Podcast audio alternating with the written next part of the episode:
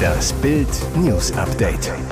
Es ist Montag, der 28. August und das sind die Bild meldungen Das gab's noch nie. Sportstudio kündigt Sensationsgast an. Wegen technischer Probleme. Britischer Luftraum eingeschränkt. Ganggewalt in Hamburg. Messerstecher kehrt zum Tatort zurück. Haft. Das gab's noch nie. Sportstudio kündigt Sensationsgast an. Das ist ein echter TV-Kracher. Am 9. September ist Prinz Harry zu Gast beim ZDF im aktuellen Sportstudio. Der zweite Sohn von König Charles III. und Bruder von Prinz William ist Gründer und Schirmherr der Invictus Games Foundation und kommt anlässlich des Starts der Weltspiele am 9. September in Düsseldorf nach Mainz. Ebenfalls zu Gast bei den Moderatoren Katrin Müller-Hohenstein und Sven Voss wird Bundesverteidigungsminister Boris Pistorius sein. Was sind die Invictus Games? Es handelt sich um Wettbewerbe für an Körper und Psyche verwundete, verletzte und erkrankte Soldaten und Soldatinnen. Zusammen mit den Teilnehmern diskutiert die Runde im aktuellen Sportstudio über den internationalen Sportwettbewerb. Nach seinen Einsätzen als Offizier in Afghanistan hat sich Prinz Harry mit den Folgen von militärischen Einsätzen von Soldaten beschäftigt. 2014 rief er die ersten Invictus Games ins Leben, die in London stattfanden. Seitdem wurden die Weltspiele fünfmal ausgetragen, unter anderem in Orlando, Toronto, Sydney und Den Haag. Wegen technischer Probleme, britischer Luftraum eingeschränkt. Großbritannien hat den Verkehr in seinem Luftraum eingeschränkt. Fluggesellschaften wie EasyJet und Logan Air warnen ihre Passagiere vor Ausfällen und Verspätungen, wie die BBC berichtet. Grund soll ein Problem mit der Flugverkehrskontrolle sein. Wir erleben zurzeit ein technisches Problem und haben Flugbeschränkungen angeordnet, um die Sicherheit aufrechtzuerhalten, schrieb die NATS, die Organisation der landesweiten Flugsicherung in einem Statement. Ursprünglich berichteten zahlreiche britische Medien, der Luftraum sei komplett dicht. Das dementierte die NATS später in einer Erklärung. Auch auf Plattformen wie Flightradar 24 ist zu sehen, dass noch immer Flugzeuge in Großbritannien abheben. Selbst wenn der Fehler schnell behoben wird, rechnen Experten damit, dass die Störungen im Flugverkehr sich durch den ganzen Tag ziehen werden. Die Meldung kommt ausgerechnet in einem der geschäftigsten Tage in Großbritanniens Flughäfen. Im Vereinigten Königreich endet heute ein langes Wochenende. Zahlreiche Briten kehren aus ihrem Kurzurlaub zurück. Die Flugsicherung koordiniert die Starts und Landungen an Flughäfen. Fällt sie aus, drohen Unfälle. Brisantes Angebot von Widerstandskämpfern. Laufen die Wagner-Söldner jetzt zur Ukraine über? Wird bald eine neue Allianz gegen Putin ins Leben gerufen? Nach dem dramatischen Tod von Wagner-Söldner-Boss Jewgeni Prigoschin beim Absturz seines Privatjets am Mittwoch steht die große Frage im Raum, wie geht es weiter mit den Söldnern, die jetzt ohne Führung dastehen? Einer, der direkt seine Chance gesehen hat, ist Dennis Nikitin, Gründer des russischen Freiwilligenkorps. Der in Köln aufgewachsene russische Rechtsextremist kämpft mit seinen Verbündeten für die Ukraine gegen Putins Armee und zwar immer wieder sogar auf russischem Boden. Jetzt macht er den Söldnern von Wagner in einem martialisch wirkenden, mit rotem Licht gefluteten Video ein Angebot. Wir wenden uns an die Kämpfer der PMC Wagner, für die die Worte Loyalität und Ehre noch Bedeutung haben. Offenbar wurden ihre Kommandeure und der Gründervater zynisch hingerichtet.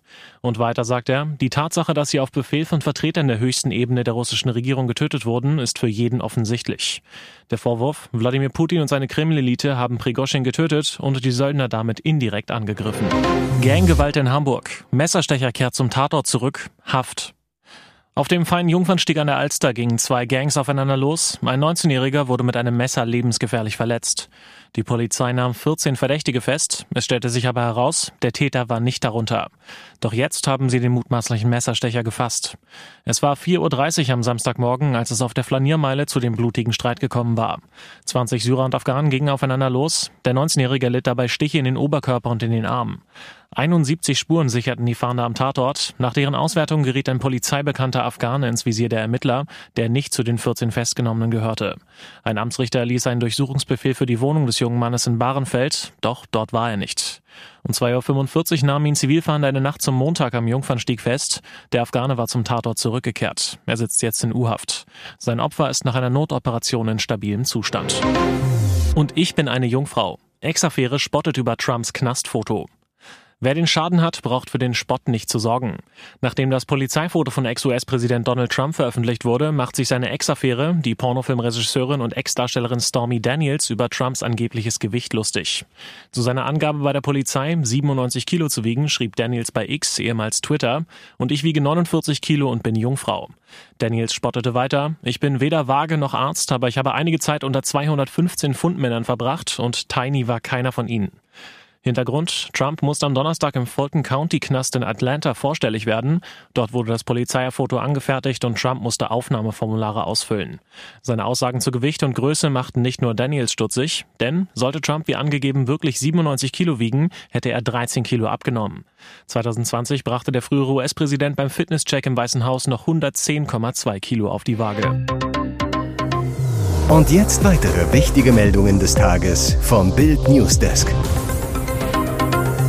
Zoff um Kindergrundsicherung beendet, wer sich durchgesetzt hat. Das haben Sie von der neuen Kinderhilfe. 2,4 Milliarden Euro für die Kindergrundsicherung. Mehr bekommt die Familienministerin nicht. Lisa Pause ist steil gestartet und hart auf dem Boden der Ampelkoalition aufgeschlagen. Erst forderte sie 12 Milliarden pro Jahr für die Kindergrundsicherung, die armen Kindern helfen soll. Dann 7 Milliarden. Finanzminister Christian Lindner war allerdings nur bereit, ihr 2 Milliarden zu geben und setzte sich bei den Verhandlungen mit Kanzler Olaf Scholz weitgehend durch. Für die Zusammenführung der Leistungen und Verwaltungskosten gibt es zusammen nur 2,4 Milliarden Euro, davon gut eine halbe Milliarde für die Verwaltung heißt, knapp zwei Milliarden Euro bleiben für die Kinder aus armen Familien übrig. So funktioniert die Kindergrundsicherung. Das Kindergeld wird umbenannt in Garantiebetrag. Das bekommt jedes Kind.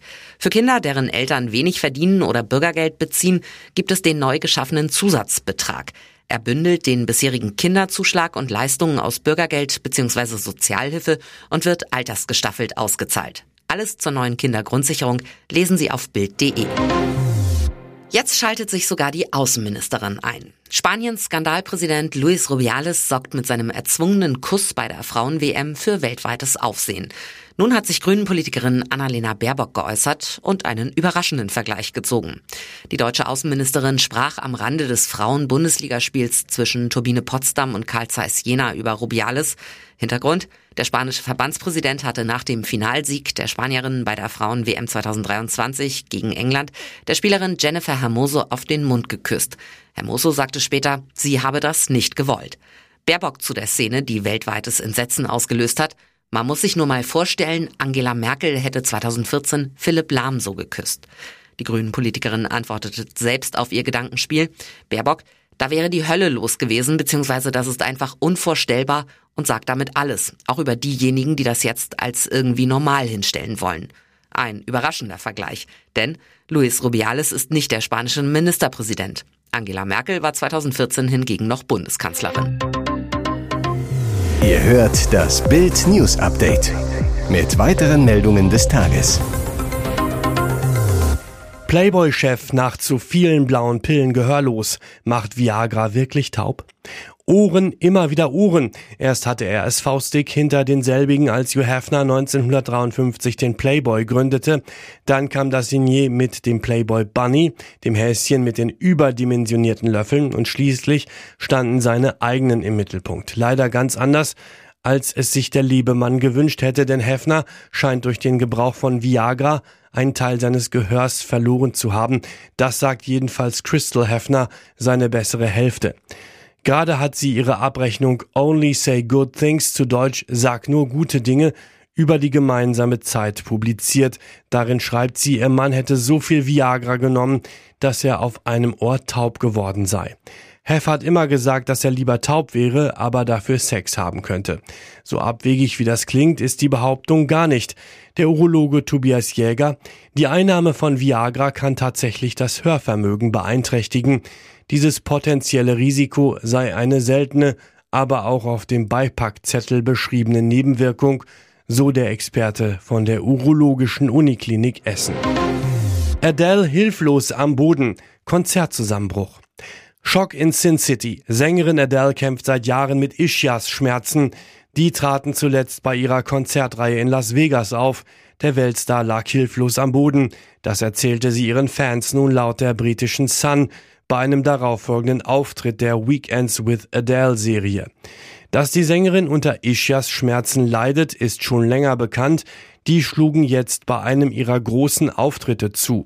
Der Superstar konnte sich laut der Zeitung nicht mehr bewegen, lag hinter den Kulissen am Boden. Ein Mitglied des Produktionsteams fand sie schließlich voller Schmerzen vor. Sie haben meinen ganzen Körper vom Boden aufgehoben, erzählte sie ihren Fans im Saal. Während eines Auftritts am Wochenende musste sie sich daher eine Auszeit nehmen, sagte, ich werde mich hinsetzen und meinen Ischias ausruhen. Schon an Silvester erzählte die Britin, dass sie Schmerzen habe. Zurzeit muss ich watscheln, weil ich einen wirklich schlimmen Ischias habe. Aktuell sind noch Auftritte bis zum 4. November geplant. Wer dafür nicht extra nach Amerika reisen will, soll sich die Konzertreihe später als Film ansehen können. Hier ist das Bild News Update. Und das ist heute auch noch hörenswert. Er ist der Vater. Dieses Baby wird ein Hit. Caroline Kebekus, Deutschlands beliebteste Komikerin, ist mit 43 Jahren zum ersten Mal schwanger. Da ist Musik drin in vielerlei Hinsicht. Denn Vater des Wunschkindes, so erfährt Bild exklusiv, ist der Sänger und Musiker Maximilian Max Mutzke. Er gewann 2004 eine Castingshow, in der Multitalent Stefan Raab im Rahmen seiner Show TV Total einen Kandidaten für den Eurovision Song Contest suchte.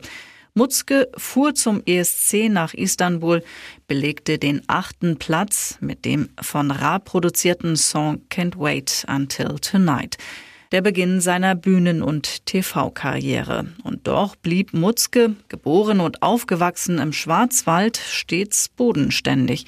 Bis heute wohnt er dort in der Nähe seiner Familie. Mutzke hat vier Kinder mit seiner Ex-Lebensgefährtin.